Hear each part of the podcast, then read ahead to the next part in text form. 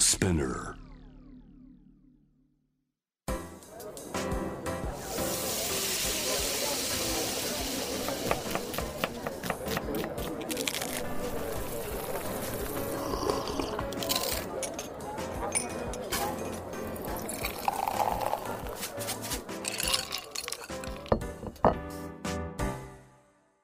アジナ副音声voice of food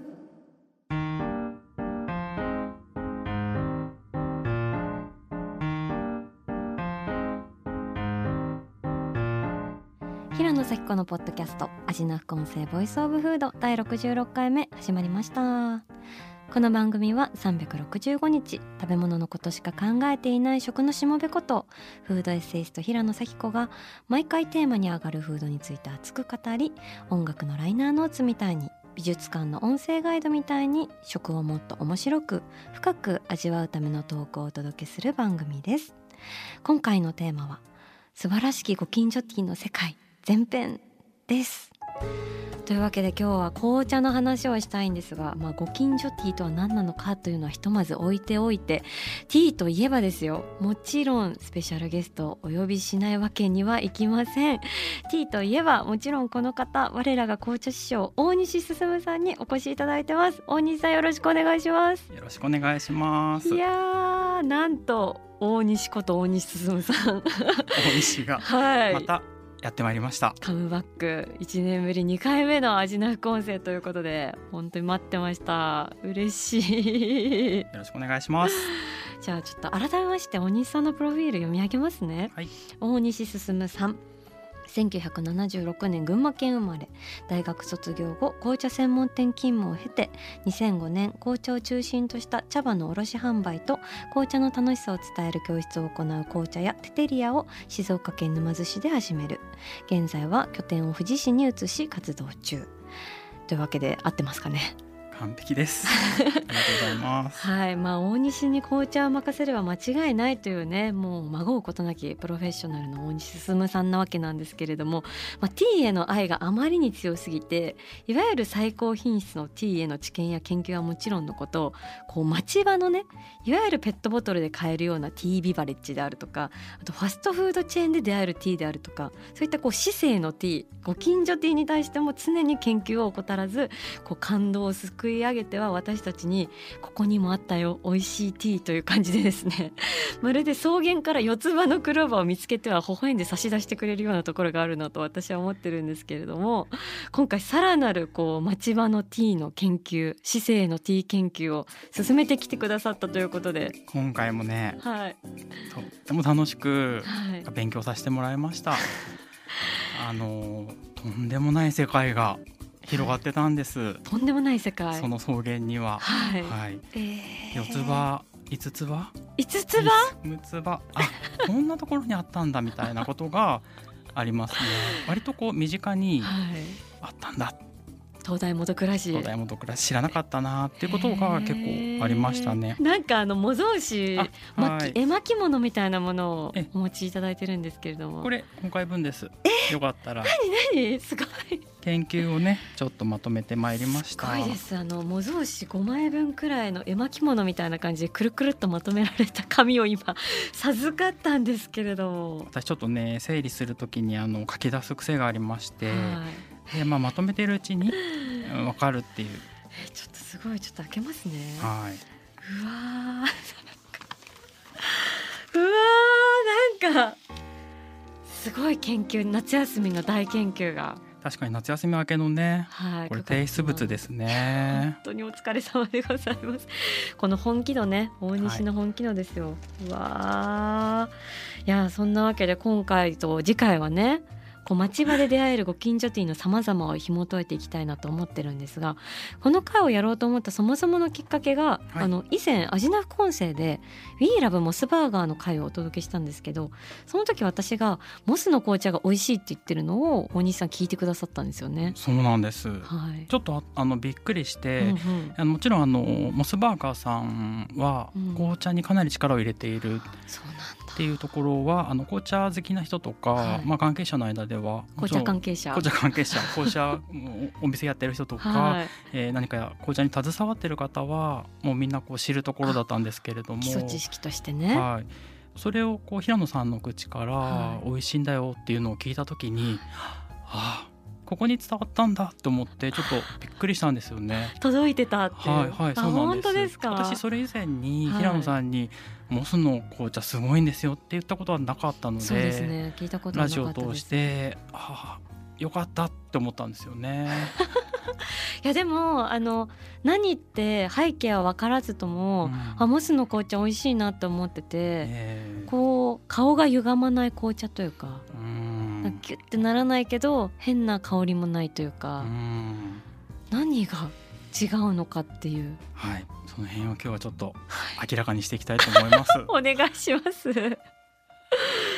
ねだからファストフードのティーであんまり美味しいなっていうふうに思ったことは特になかったんですけどそのモスのティーっていうのは何がこんなになんか他と違うんですかね？まずですね、はい、その他のところっていうのはですねまあ大体こうまあ、紅茶あればいいだろうというところだと思うんですよね。置きに行くというか。そうですそうです。はい、まあまあそんな言い方をしちゃえばね そうなっちゃうと思うんですけど本当にこう、はい、誰もが安心して飲める紅茶らしい紅茶、うん、でこれはですね今はそのアールグレイというあのその種類を選択されるお店が多いんですよね。またはダージリンまあ、その2種類置かれてるお店が結構多いと思います。なるほどこのアールグレーっていうのが、まあ、アールグレーとダージンと二大巨頭ってイメージあるけど全くその紅茶人からすると全くこうキャラクターの異なる紅茶なんですよね。そうですね、はい、パッと見そんな変わらないんですけれども、うん、アールグレイっていうのは、まあ、紅茶に香料をまとわせてあるというところなんですね。うんうん、なので、まあ、飲んだ時に爽やかさがやっぱりあるんでしょうかね。うん、その辺があのずっと前から人気なんです先ほどちょっとあのディアド・デ・ルーカさん。を覗いてみたらですね、うん、紅茶の棚を 棚をですね見てみたんですね、はい、そしたらまあ80品目ぐらい置いてあったんです、はい、でその中にある香料がない紅茶っていうのは10から13ぐらい。はあ、じゃあもう本当に圧倒的多数がフレーバーティーだったり香料のお茶。うん。普段私あんまり飲まないので、はい、そうですよね。大西さんといえばっていう。そうなんです、うん、あの普通のなんともない紅茶が好きなので。なんですけど世の中はここまでフレーバーティーなんだ、うん、メインストリームはフレーバーティーでアールグレーなんだっていうの分かりますよね。でそれをそのままあのメニューとして組み入れたのが、まあ、アールグレーのアイスティーであったりとか、うん、うん、いろんなバーガーショップとかお店ではそうなってるんだ。にもかかわらず、はい、モスは？そこでなんですよ、はい、本当に不思議なお店なんです。改めて。改めてやっぱり行くたびにこうなんだこれはという発見がありました、はい、実はですね私、昨日もお邪魔してるんですよ。あなるほど、うん、で入るとですね生産者さんの、まあ、地域と名前とか書いてありますよね、うん、この辺にやっぱりモスが、うん、モスさんがね、なぜあのアルグレーとかじゃなくてフレッシュな紅茶を選択したかっていうところがそこに現れているような気がするんですよね。産地大事やよっていう。産地っていう。何かその一本モスの中にはあると思うんですよね。確かに。その姿勢が。そこに対するなんかね、はい、隅々まで徹底されているんだっていう ところなんです でえモスの紅茶っていうのはどんな紅茶を使ってるんですか？モスはですね、はい、キャンディーというスリランカの茶葉ですね。キャンディー行ったことある。あああるんですか？ありますあります。スリランカ旅行されてましたね、はい、それはあの一番古い紅茶の産地になると思います。スリランカで。で、ね、はい、で味的にはですねまあ、本当にスタンダードな味なんですよね。うんうんうん、でタンニンが少ないと言われていて、まあ、飲みやすい。渋みが多分軽めなんですかね。うんうんうん、で冷めても濁りにくいのでアイスティーもいいぞということになってますね。なんて書いてあるっけメニュー。アイスティーかっこキャンディー茶葉使用だっけ。え多分多分って書いてますよね、はい、なかなかないですよね。いやもう絶対にないんですよ。これはおかしい異常なんですよ。異常な状態。さんが。はい、であの通常だったらまあアイスティーはアールグレーほぼ一択ですし。とかもうブラックティーってまとめられちゃってる。それっていろんな茶葉が混ざってるってことですかね。でも紅茶っていうことでしょうね。紅茶。別にないよ。それ以外はないよっていう。それ以外言うことないよっていう、はい、でモスさんにはやっぱりそこに一つ一つこう思想みたいなものが組み込まれていて、うん、それのでキャンディーを選んでいるというところですかね。しかもその単一品種でキャンディーっていうのってやっぱかなりレアなんですか、うんうん、えっと、基本的にこうキャンディーは、うん、あのブレンド用の茶葉とかで使われることが多いので、うんうん、キャンディーをそのまま飲むっていうことは普通にまあ売ってないですしね、あの紅茶専門店とかに行かないと売ってないものがこのハンバーガーショップでね、それがさも当たり前のように置いてある用意してあるっていうところにモスさを感じますよね。モスみが。いやでもわかるな。なんかそういうことをねするじゃないですか。新鮮さに対するその思いが強くて、うん、例えばまあ紅茶にもフレッシュティーっていう考えがあって、まあ摘んでから1年とか、うん、成茶されて1年とかっていうのを新茶扱いするんですけども、うん、モスといえばやっぱフレッシュそうなんですよ。ですよね。シャキシャキのレタス？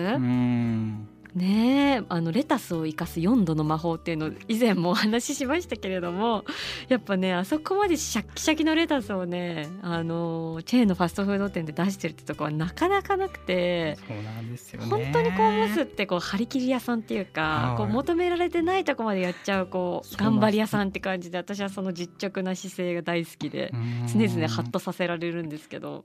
モスに教わること多いですね。多いですね。そのまあ積み立ての紅茶っていう意味で、はい、モスさんこれを使われてるんじゃないかなっていうところですね。だってあのモスの紅茶はスリランカの夕日の色っていうコピーがウェブサイトに書いてありますよね。そうなんですよ。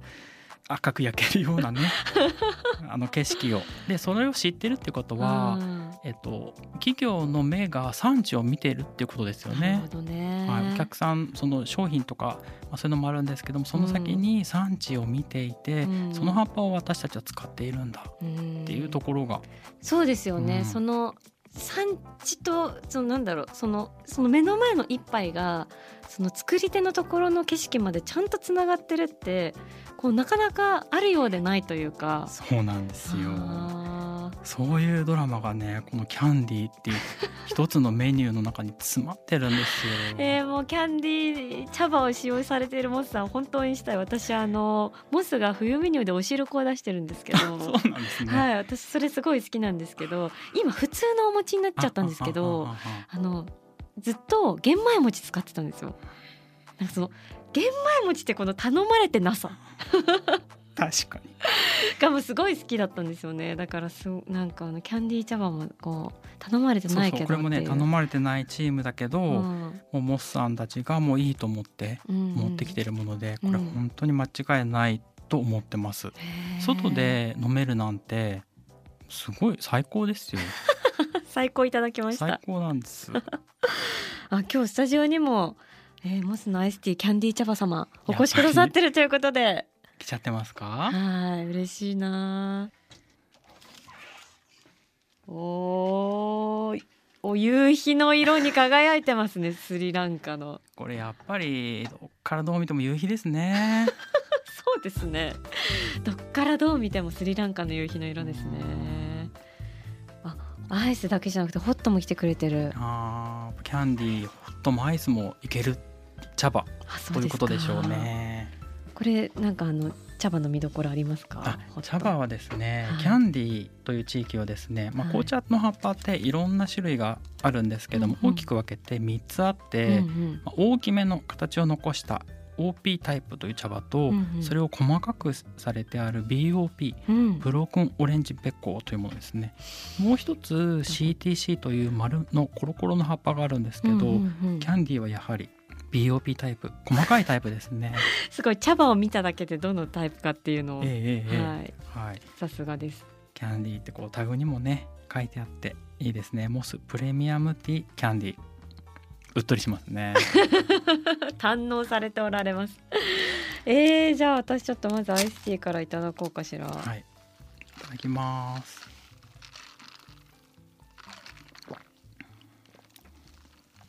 うんモスの紅茶の味。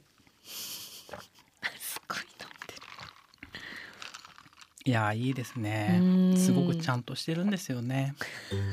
で私、はい、うんやっぱりこういろんな外で紅茶を飲んでくるとこういう本当に普通の、うん、何の飾り気もない、うん。うん、ただそこに色と味と、ほんのりした香りだけがある飲み物に美味しいって言ってくれた平野さんに本当ありがとうって思ったんですよね。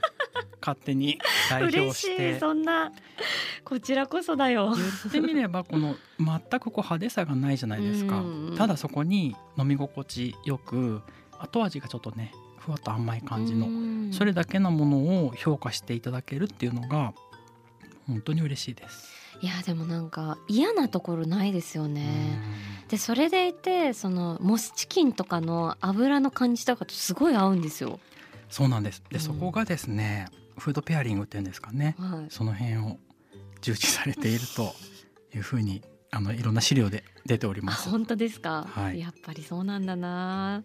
なんかあのモスの考え方の軸に心プラス科学っていうのがあっていいですよね。で大西さんも心プラス科学ですよね。科学って言っちゃうとね、はい、おこがましいですけども、いやいやいや 楽しくやってます。科学的なこと憧れがあるんですよね。よね僕完全文系人間なので、うんうん、理系とか、うんうんうん、そういうところへの憧れがやっぱりありますね。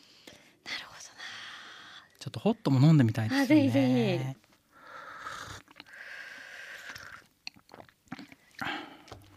本当に普通。めちゃくちゃ普通。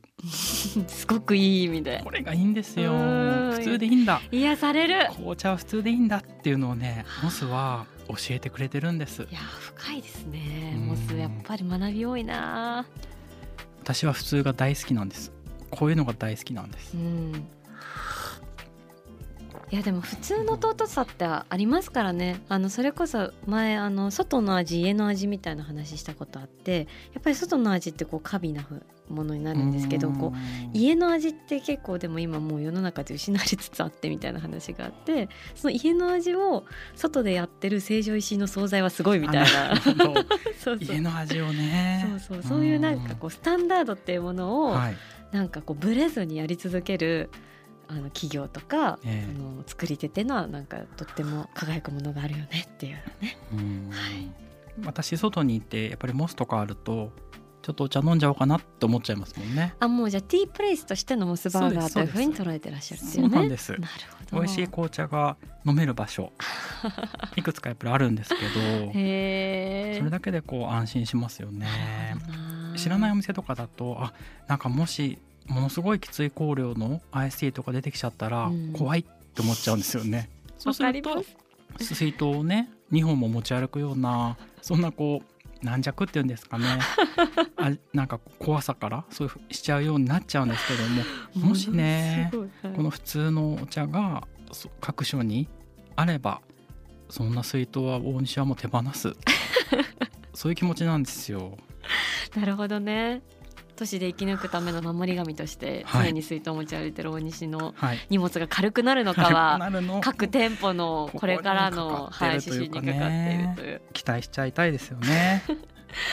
ではここでねあの、モスの紅茶って美味しいんだねっていうところで終わらないのがね大西進ですよ。あのモスの紅茶がこのレベルに到達していることの背景にはあのとあるお方の暗躍があるというふうにお聞きしてるんですけどその方のお名前は？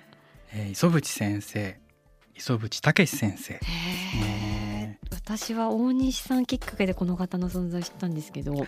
そうですそうです、はい、確かそうでした、ね、どんなお方なんですかね？磯渕さん磯渕先生はですね、まあ、紅茶界では知らない人がいない、まあ、うん、スターっていうんですかね。もうあのな実は亡くなられてしまったんですけれども、はい、あの生前私も2回ぐらいかなちょっとお会いしたことがあるぐらいの何か知ってるってわけじゃないんですけどもあの本とか書籍とかテレビとかの出演が結構あるので、非常にこう多くの人に紅茶をこう伝えていたというとこですね。じゃ世の中に紅茶を広めたいや本当にこう大きな道を作っていった、うん、そうなんです。特にですね、はい、もちろんこうプロフェッショナルな方に向けてもあの紅茶好きな人紅茶の先生たちに向けての講座もそうなんですけれども、うんうん、それと同時にですね私たちのような、こう町の人間にも口にするような、あの会社、えー、例えばあモスバーガーさんもそうですし、うん、ゴゴティーさんの、えー、アドバイザーなどもされていてなのでこう市政のお茶の陰に磯淵ありと。くーなるほどじゃあこのモスの紅茶が今ここにあることは、はい、その磯淵さんがいたことっていうのが非常に深く連関しているという。そうだと思いますね。もちろんその企業とのね努力、はい、あるあの目の良さとねあると思うんですけれども、はい、やっぱり重要人物としてあるんじゃないかなというふうに思っております。知らなかったよ磯淵さん。そうなんですよね。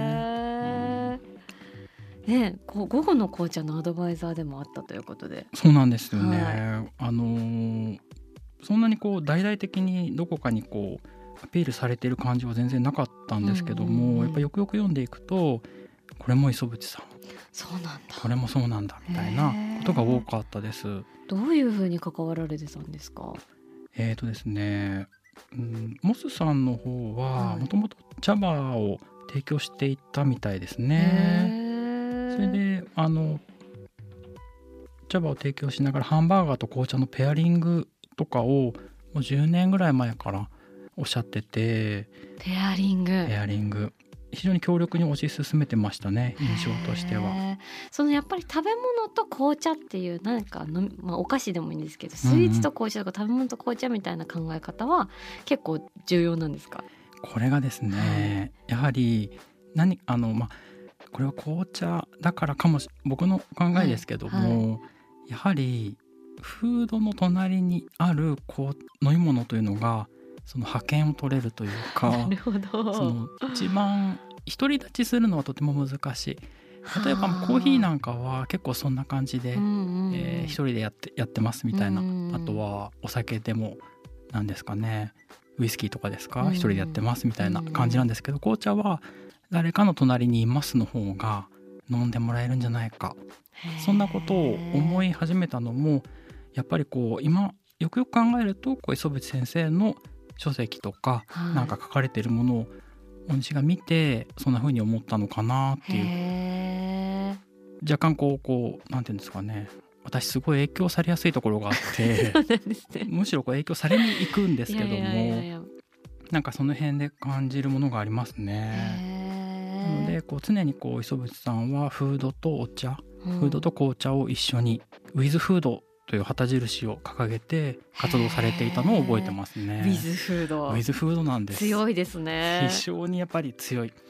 えっとまあ町のお茶だとですね、うんウーロン茶とかがそれに当たるんですかね。はいはい、2010年とかそのくらいの CM でサントリーさんのウーロン茶の CM すごいかっこいいんですけど、うん、と中国の女の人がもうめちゃくちゃずるずるすすりながら麺を食べてでウーロン茶をクイッと飲む CM、うん、それだけの CM があるんですけどそれもやっぱりウィズフードなんですよね。はい、絶対にそのその席はウーロン茶は渡さなかったんですけれども、うんうん、同時期にこの午後の紅茶さんがねまた挑んでいったっていうのもあるんじゃないですかね。ちょっと午後ティーヒストリーもぜひぜひ磯淵たけしかける午後ティーヒストリーっていうところをちょっとぜひ拝拝聴したいなと。はい、ちょっといいですか？はい。これね相当面白かったです。ええー、このはい資料が手元にあるのでちょっとカシャカシャさせながら、はい、はい。まあ2ページ3ページですかね。すごいんだけどこれちょっとじっくりお話を聞かせてくださいはい。まずですね、はい、ゴゴティさん。はい。キリンさんがやってますよね、はい、でそこのあのなんていうの横顔としては、はい、あの真面目なエリート集団であるというところとそのチームワークを重んじるなるほど、うん、そしてその美味しさを笑顔にそれモットーで得られているっていうことを頭の隅に置いといてください。これがまたね後で聞いてきますね。はい、まず午後ティーシリーズの源流午後の紅茶さん1986年に生まれてます。30年くらい前ですか？そうですね。35年くらい前かな、うんうん、もうそんな感じなんですね。はいまあ、調子よく販売していたゴゴティさんなんですが、はい、えー、と2000年代初頭無糖緑茶ブーム、はい、とにかくこうコンビニに行くと緑茶が並んでいる時期ってあったんですよね。なるほど。であの、はい、緑茶がすごく売れているという時がありまして、はい、その同時期にですね、ゴゴティーの売り上げの落ち込みっていうのがあったみたいなんですね。そうなんだでそれがまあ2003年にゴゴティーさんリニューアルして甘みを抑えてすっきり感を舵を切るというところがあったんですよね。ちょっと大人っぽくなったんですね。多分そうだと思います。でこの無糖緑茶ブームが多分すごく大きくて、うんうん、甘い紅茶は敬遠されたのかもしれないですね。なるほど。そこで少し変わったみたいですね。で2003年にリニューアルして、うんうん、で今度ですね、はい、ちょっと大きな動きがあるのが、はい、午後の紅茶スペシャル茶葉2倍ミルクティーウバ100%という商品が2006年に出てるんですね。ウバ100%。ウバ100%。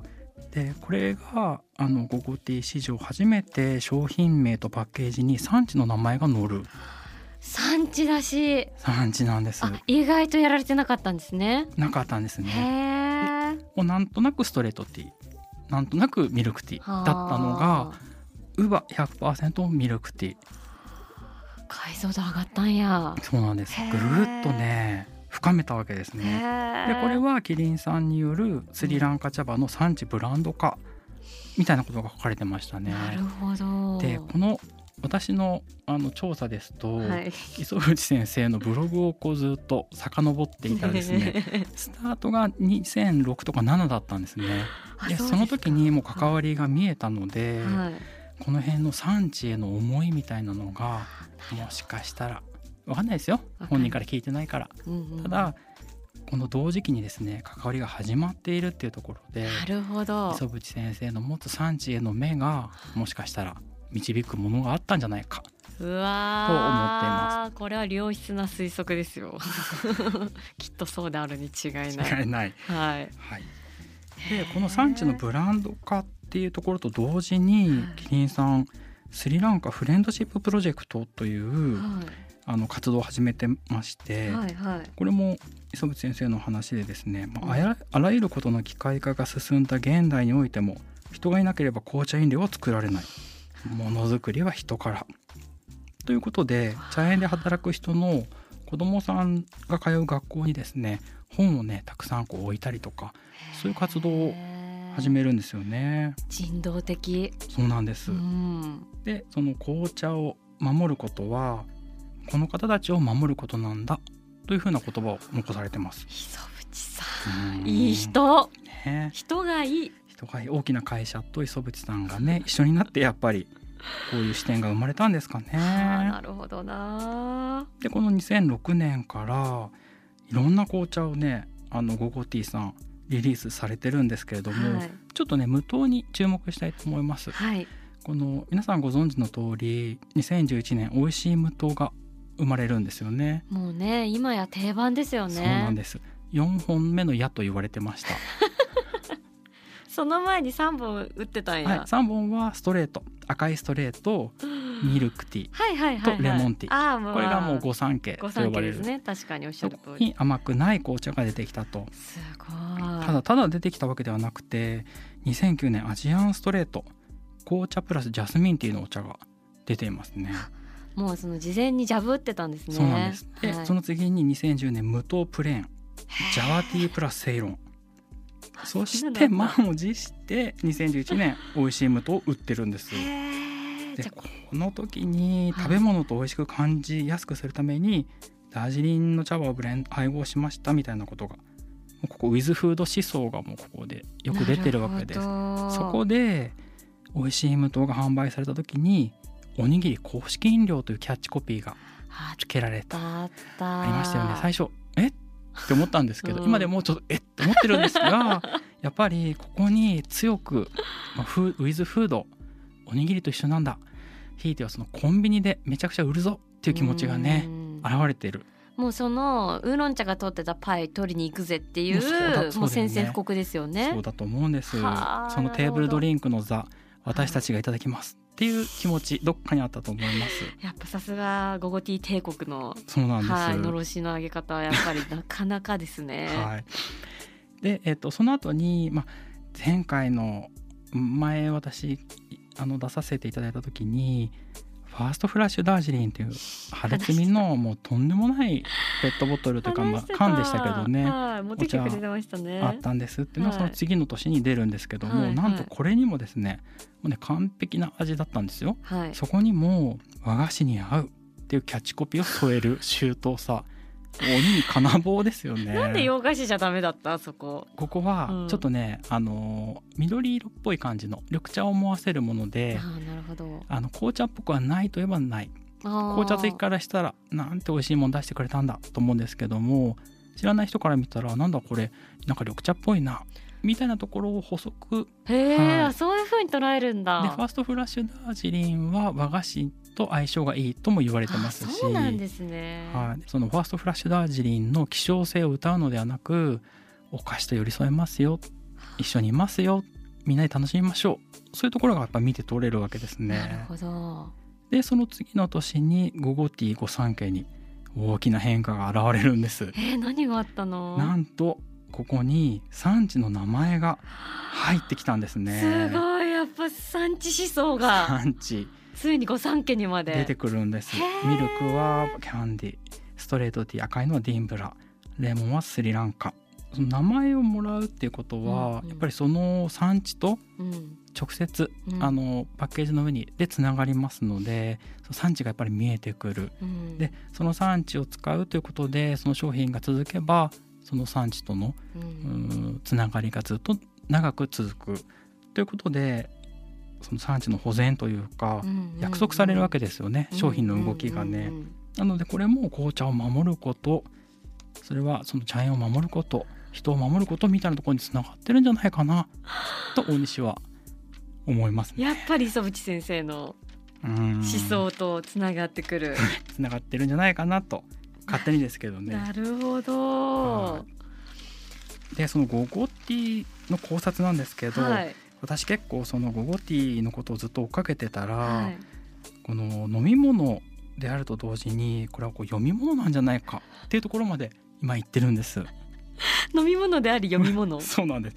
これは、はい、皆さんねどう感じるかわからないんですけれども、はい、ゴゴティーという、はい、まあ、家族の物語。えそうなの？そうなんですよ。家族の物語だったんだ、はいはい、これはもうそうなんです。皆さん多分ねご存知ないと思うんですけども、私もうここずっとねゴゴティのことばっかり考えてましたから、はい、見えてきたものがあったんです。でこれは何でかっていうとですねまあちょっとね、うん、ベタといえばベタなあのホームドラマなんですけれども、はい、ちょっとこう甘い親に対して反発するかのように、なるほど。俺は甘くないそういう生き方を選ぶんだっていうふうにして 生まれたのが美味しい無糖なわけですね。確かに。ゴゴティさんちょっとねやっぱりねあの甘いですよね、はい、味的にはね。でそれにこう反発するっていうところでもちろんずっと売れ筋なので、うんうん、あの認められているし全く問題はないんですけれども俺は親とは違うんだみたいなホームドラマがね なるほどね。親へのね親世代って言ってもいいのかな。これを反発みたいなものを感じるんですよね。そっか確かに。1986年にゴゴティストレート生まれてて、はい、無糖が2011年ってことは、はい、25年ってちょうどね。そう。なんですよ。25歳の時の子だと思ってもらうと 話通じるかなっていう。なるほど、うん、全くこう違う生き方をね選びたい武藤さんのねでもそうですよね。ちょっと反骨というかね、うん、そうなんです。親に逆らってっていうこの、はい、はい、で私はこれをですね、はい、その開発担当者の気持ちもそこに重ねているんです。うん、なるほど、はい、もう25年前にゴゴティーを出した人たちは結構会社の中でもねこうぐっと上の方に行ってるんじゃないか。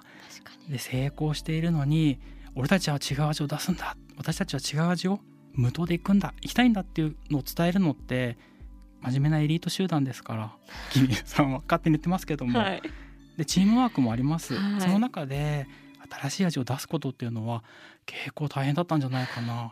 甘さというねね。甘さという一番の力を捨てて私たちは行くんだっていうねこれってちょっと親子関係に似てるかなと思うんですよね。確かにそうですね。そこ一番大事だったんじゃないのかっていうところ。そうなんです。俺たちは何を大事にしてきたと思ってるんだ？分かってるのか甘さだぞっていうね。なんだけど。それを受け飛ばして、はい、新時代が来てるんだという。そうなんです。で確実にですね、はい、出荷数を伸びてるんですよね全体としての。だからこの反発がこう無党派層を呼び込みさらにこう支えになってることは間違いないというとこなんですけども。無糖発想無糖発想無糖のお茶がね好きな人たちがね。はい、でこの過程で必ずこう悩みや葛藤があったところ開発過程でねそこに寄り添って道を開いてくれるのはいつも先生じゃないですか。そうですね、はい、でその先生同時期にアドバイザーとして誰かいたなと、うん、それがこの磯渕先生がこの時期に関わってるんですよ。なるほどそういうちょっと学園ものも入った ホームドラマであることはこれ間違いないんじゃないかなっていう。いやよくゴゴティーのあのペットボトルの向こう側にそれを私見ちゃったんですよ、はい、見ちゃったんですゴゴティ物語ゴゴティ物語だったんですよねまあ一応その余談なんですけども、はい、もう一つの物語に、はい、代表的なアメリカなんなんですけどもねコカ・コーラ系物語っていうのもありまして、はいはいはい、コカ・コーラとコカ・コーラゼロ、うん、これもかなり大きな確かに砂糖とカフェインでできてたのに、うん、それをもうやめると反発ですよね。はい、でこれはその「スター・ウォーズ」的な感じの親子関係に見えていて、うんうん、その炭酸炭酸がやっぱりもうフォースだと。フォースは炭酸、うん、はい、力も炭酸は変わらず持ってるんですが、はいうん、やっぱこの全然違うものでね、うん、戦っていくっていう。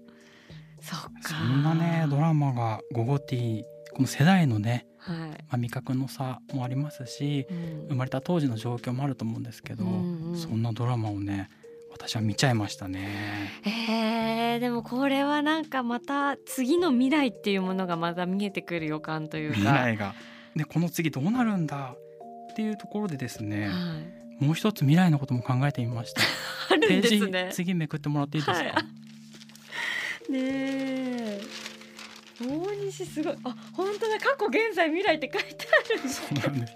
これはゴゴティがもしかしたら見せてくれる未来について、はい、私ちょっと勝手にですけども、考えてまいりました。はい、で、えーと、とんでもないことにやっぱり気が付いてしまったんですね。ゴゴティが、もしかしてこれってヘーゲルの弁証法なのでは、弁証法きました。はい、まあ、弁証法っていうのがですね私もこう本当ついこの間まで知らなかったんですけれどもあの段階を踏んでいいものになっていく過程の話でね、うんうん、あのドイツの哲学者ヘーゲルがですね対立する物事から新しい見識を見出す。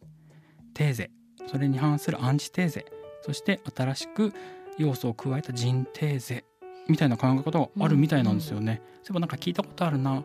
私の知ってるテーゼっていうのはもう残酷な天使のテーゼぐらいしか知りませんから、はい、今回このね弁証法を用いて、はい、ちょっとゴゴティの未来を無双してみたんですけれども、はい、まずそのゴゴティストレートっていう甘いですよね、はい、甘かった、うん、それが初めに立てられたまあ前提なんですけれども、甘いというテーゼ、まあ、アメーゼアメーゼですね。アメーゼ、あ、そういうことですね。アメーゼっていうことですね。まあいわゆるアメーゼですね。で、この甘さの否定になります美味しい無糖、はい、でアンチテーゼっていうことで、まあ、甘くねえぜ。と言い換えることができると思うんですよね。はい、でこの3つのですねあの対立が統一された状態、はい、新しい状態ですね、甘いと甘くないが保存されながらより高次元で統合され新しいものを作っていく。これがもしかしたら甘いんだけど甘くない。なんでかっていうとですね、まあ、仮にですよ砂糖の甘さを手放して、うん、茶葉本来の甘みを拾っていく。そういう高い次元のこううまさみたいなものがゴゴティ2036あと10万。これねもしかしたらこれ言えませんよ。ないとは言えない。だってあんなに甘かったものが甘くないものを出して大成功してますから、ね、これ次の一手どうするかってところですよ。甘いようで甘くない。甘いようで甘くないこういうものがもしかしたら来たらもうびっくりしますよね。これ長生きするしかないね。そうなんです。生きる意味ですねこれこそ、はい、このドラマをね、はい、追いかけないわけにはいかないですよね。アウフヘーベンしちゃうかっていう、ね、そういうことそういうことなんです、ね、はい。一緒にアウフヘーベンしようぜみたいな。感じなんですね。なるほど。アジナ副音声ボイスオブフード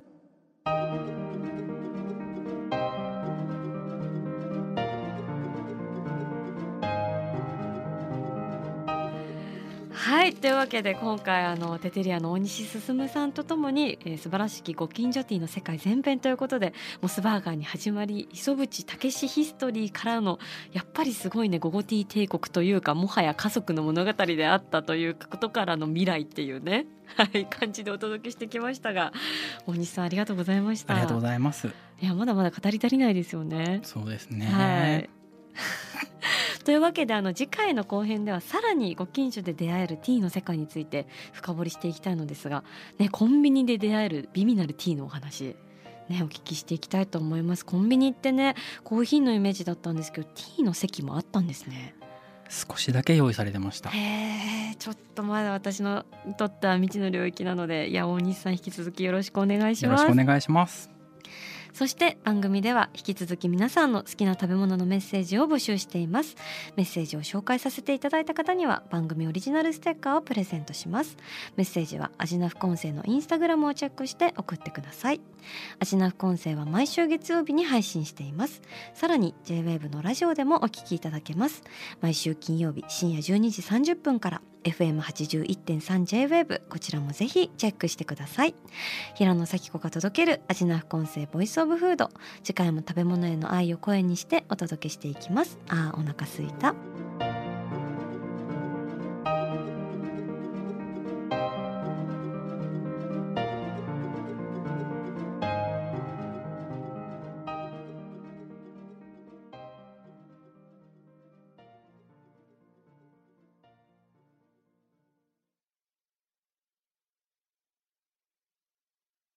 ここでスピナーからのお知らせです。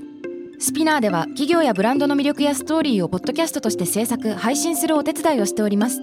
ポッドキャストを通してお客様とのタッチポイントの創出とエンゲージメントを向上させてみませんか？お問い合わせは概要欄の URL かスピナー .com のスピナーブランデッドポッドキャストからお願いします。